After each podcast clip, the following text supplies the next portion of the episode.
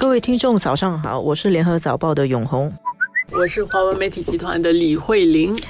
我们今天要谈本星期六的喜庆的一个纪念日。这个星期六，十月三日，是我们的国家新加坡和中国建立正式外交关系的第三十周年。一九九零年，三十年前的十月三日。当时候，新加坡的外长黄根成跟中国的外长钱其琛，他们在联合国签署了建交联合公报，所以那一天就是我们正式建交的开始。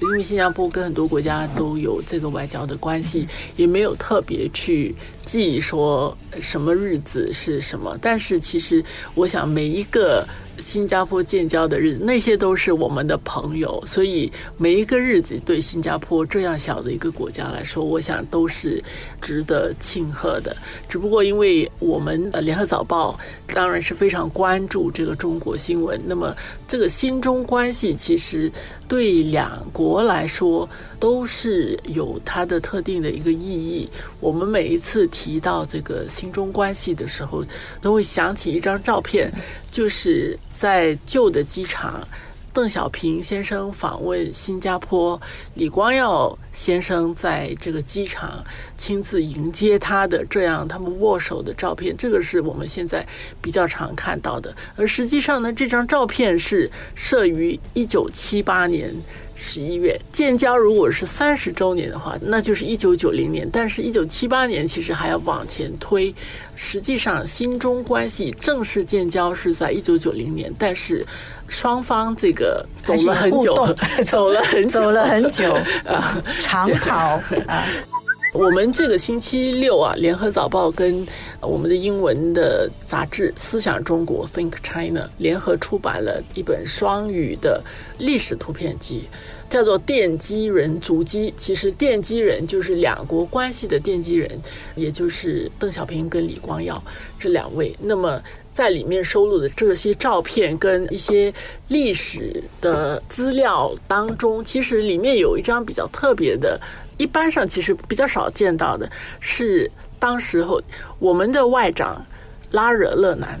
就是李光耀时代的外长拉惹勒南，跟中国总理周恩来会面的照片。这张照片其实是当时候拉惹勒南在一九七五年的时候访问中国，在医院见到了周恩来。那时候周恩来总理呢是已经生病了。他在医院见了他，那么拉惹勒南的这一趟访问当中就已经谈到，中方其实也希望跟新加坡建立外交关系。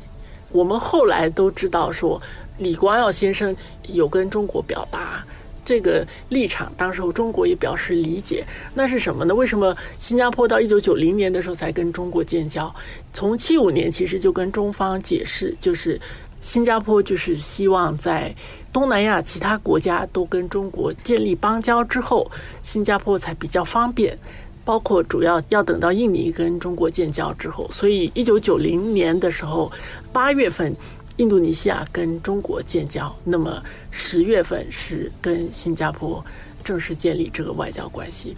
这个星期六出版的图片集里面会有一些很有意思的一些旧照片，我们追溯下来啊。这些年的发展，两国领导人的这个往来其实是很多的，但是呢，它在不同的时代一直会有不同的发展。如果大家看一下这个图片集的话，因为里面收集的照片，除了刚才所说的七五年的那张，七六年的时候是李光耀先生第一次访问中国。而他跑了很多的地方，在这些照片里面，我们看到当年还在文革末期的中国。然后你再看七六年到现在的这个情况，新加坡的变化不一定非常的大。我们自己感受当然是还是觉得蛮大的，但是中国的变化恐怕是要更大了。你看到那样的变化的话，从当时候到八十年代到九十年代。到两千年以后的这个你看到的那些照片的话，你可以想象，两国开始在起点的时候到现在，它肯定这个两国关系会有一个很大的变化。